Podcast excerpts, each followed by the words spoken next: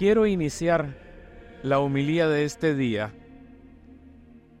agradeciendo a cada uno de ustedes por recibirnos durante dos años en sus hogares, en sus redes. Estamos cumpliendo dos años de servicio de evangelización a través de las Eucaristías dominicales, a través de los mensajes de las redes, indistintamente de Instagram, de TikTok, de Facebook, ustedes nos han recibido en sus casas. Y hoy estamos cumpliendo, como dije, 24 meses de vida. Dos años que ustedes han hecho posible que esta red se mantenga y se mantenga en el momento de, de buscar un consejo, una ayuda. Por eso, muchísimas gracias y que Dios les pague. Hoy es bueno preguntarnos, ¿dónde está mi existencia? ¿Dónde apoyo últimamente mi fe? Hola, un saludo. Soy el Padre Orlando Aguilar. Este espacio es para escuchar mensajes espirituales a la luz del Evangelio, consejos y reflexiones sobre el diario vivir. En palabras de San Ignacio de Loyola, dame tu amor y gracia, que eso me basta. Comenzamos. Estamos a fin de mes. Hemos pasado ya dos meses de este 2024. En son de broma, nos quedan 10 meses para la Navidad. ¿Y por qué lo digo en son de broma? Porque así se nos va y cuando menos nos damos cuenta también ya habremos terminado el 2024. Pero quiero detenerme en algo que implica el tema de la comunicación. Las personas ya no tenemos tiempo para escuchar. Nos resulta difícil acercarnos en silencio, con calma y sin prejuicios al corazón de la otra persona para escuchar el mensaje que un hombre o una mujer nos puede comunicar. Encerrados en nuestros propios problemas, pasamos junto a las personas sin apenas detenernos a escuchar realmente a nadie. Se diría que a las personas de hoy se les está olvidando el arte de escuchar. En este contexto, tampoco resulta extraño que a los cristianos se nos haya olvidado que ser creyente es vivir escuchando a Jesús. Y sin embargo, solamente desde esa escucha cobra su verdadero sentido y originalidad la vida cristiana. Más aún, solo desde la escucha nace la verdadera fe. Un famoso médico psiquiatra decía en cierta ocasión, cuando un enfermo empieza a escucharme o a escuchar de verdad a otros, entonces ya está curado. Algo semejante se puede decir del creyente. Si comienza a escuchar de verdad a Dios, está salvado. La experiencia de escuchar a Jesús puede ser desconcertante no es el que nosotros esperábamos o habíamos imaginado incluso. Puede suceder que en un primer momento decepcione nuestras pretensiones o expectativas.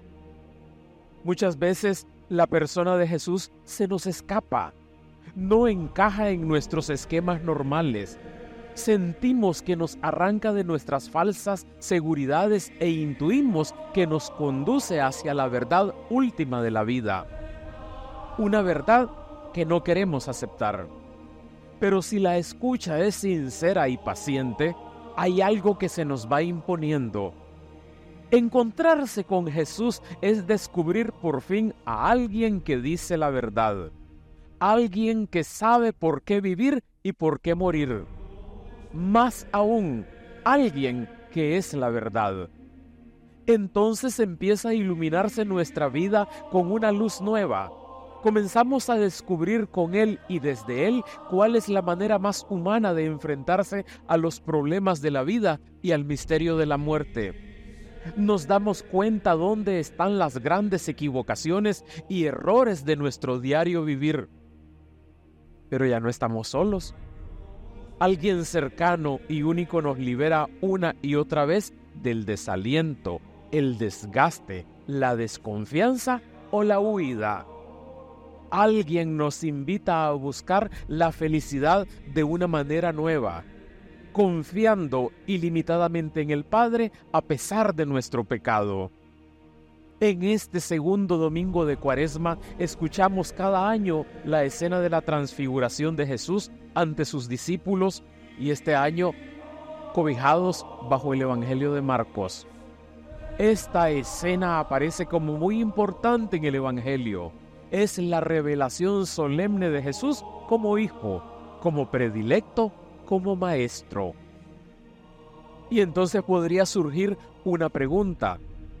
¿Cómo responder hoy a esa invitación dirigida a los discípulos en la montaña de la transfiguración? Este es mi Hijo amado. Escúchenlo. Quizás tengamos que empezar por elevar desde el fondo de nuestro corazón la plegaria. Oh Dios mío, dame un corazón que sepa escuchar. Estas palabras nos tocan hoy de manera especial al contemplar el misterio de la transfiguración del Señor. En esta experiencia lo que resplandece es el amor y el gozo del Padre. En un momento de crisis de Jesús y de sus discípulos. Ciertamente los discípulos vivían momentos difíciles, como los suyos, como los de aquel, como los míos, como los del Papa, como el de los obispos. Todos pasamos por momentos difíciles. Ciertamente los discípulos vivían momentos difíciles. Jesús les había advertido que les esperaba la experiencia humillante de la cruz. Comienza diciendo el Evangelio de hoy que Jesús se llevó a Pedro y a Santiago y a Juan a un monte alto. Es decir, Jesús elige a tres de los discípulos más representativos y que mayor resistencia oponen a su mensaje para mostrarles el estado final del ser humano. El monte alto significa el lugar del encuentro con Dios, el lugar de la transformación humana. Todo acontece en un monte alto, espacio simbólico de la experiencia de la trascendencia. La montaña no está fuera, sino dentro de nosotros es un lugar interior donde necesitamos encontrarnos vitalmente con Dios. Dice el texto, se transfiguró delante de ellos. Y podría ser, o sería mejor decir, fue transformando. Por un instante los discípulos contemplan la maravilla del rostro de Jesús que transparenta el resplandor de la vida a veces nos encontramos en algún momento de nuestra existencia con personas que nos dicen, ¿y qué pasó? ¿Y qué tenés? Que se te mire en la cara algo diferente. Después de una luna de miel, los novios o los nuevos esposos tienen cara de jaja, de felicidad. La vida, los hechos, los acontecimientos nos cambian el rostro. El sufrimiento, la angustia, la impotencia, eh, la desocupación laboral afecta nuestro rostro, que dicen es la carta de presentación de cada uno de nosotros. En Jesús se ve lo maravilloso que el Padre ha hecho en su Hijo. La transfiguración es el momento intenso en que Jesús aparece envuelto en el amor del Padre. Todos estamos llamados a participar en el misterio de la transfiguración, a ser transfigurados, a ser transformados, a llegar a una plenitud de vida. El estadio último de la vida humana no es la nada, sino la transfiguración, la vida plena. Necesitamos subir al monte y orar como Jesús y percibir ahí la luz pascual. Dice el texto, y sus vestidos se volvieron esplendorosamente blancos, ni lavados con magia blanca, ni lavados con vanish. Así de claro. ¿Qué significa ese color esplendorosamente blanco? Es el color de la gloria y de la vida. Es decir, Jesús se manifiesta en su condición de hombre en plenitud. Es el rayo de luz en la oscuridad es la certeza de que por muy intensa que sea la tiniebla de la vida y la oscuridad de la noche, el corazón de vida está lleno de luz. Toda la humanidad está llamada a esa transfiguración. Jesús quiere dejar claro que el final de todo es, es el triunfo de la vida. Eso significa la transfiguración de Jesús. ¿Cómo necesitamos también nosotros esta experiencia de luz y de gozo? Tal vez nos podríamos preguntar, ¿qué transfiguración estamos aportando con nuestra vida, con nuestra forma de ser en nuestro entorno? ¿Qué luz irradiamos? Creo que Él puede transfigurar todo en mí, incluso mis propias sombras y las sombras del sufrimiento y de la muerte. La reacción de Pedro es decirle, Maestro, qué bueno es que estemos aquí. Esta reacción de Pedro demuestra que no se ha enterado de nada. Pedro continúa encerrado en sus antiguas creencias por eso propone hacer tres tiendas. Pedro se encuentra bien lejos de las penurias de la vida. A nosotros nos pasa también como a Pedro. Queremos instalarnos en el bienestar. Hace falta bajar del monte, pero transfigurados. Sí, bajar del monte a la vida ordinaria y seguir a Jesús en su camino de fidelidad hasta el final. El riesgo de Pedro, y el nuestro también, es quedarnos en la gloria del Tabor, sin bajar al valle de los que sufren en nuestro mundo. Necesitamos bajar al valle de este mundo donde tantos seres humanos sufren el dolor en sus carnes, la desesperanza, la pobreza, el hambre y tanta violencia, que alentemos la esperanza superando el virus de la indiferencia ante el dolor humano. Después anota el texto, se formó una nube que los cubrió y salió una voz desde la nube. Este es mi Hijo amado. Escúchenlo. La voz revela quién es Jesús. Este es mi Hijo amado, como si le dijera expresamente a él, Tú eres mi Hijo amado. Aunque tengas que sufrir, yo te amo. Aunque tengas que morir, yo estoy contigo. Por un momento se descorre el velo y puede verse a Jesús aparecer como el Hijo querido, el único de Dios. Este mensaje también es para todo ser humano. Todos somos seres amados. Sí, efectivamente. En esta experiencia el Padre confirma a Jesús. Lo que ha realizado es lo que el Padre quiere el Padre lo reconoce como el Hijo amado y avala el camino que sigue y enseña. Lo pone como referencia de vida. Escúchenlo, por eso al inicio anotaba yo que ahora ya no sabemos escuchar. Yo recuerdo cuando era niño y después adolescente que mi mamá me decía, escucha el consejo de tu madre que no te va a engañar. Hace caso. ¿A quién le hace caso usted? Joven, adolescente, usted que está en la gloria de su juventud y en camino a conquistar el mundo, ¿a quién le escucha? Solo a Él tenemos que escuchar. Hace falta la experiencia de escuchar a Jesús. Él es la verdad que libera. En esa escucha profunda, nuestra vida comienza a iluminarse con una luz nueva.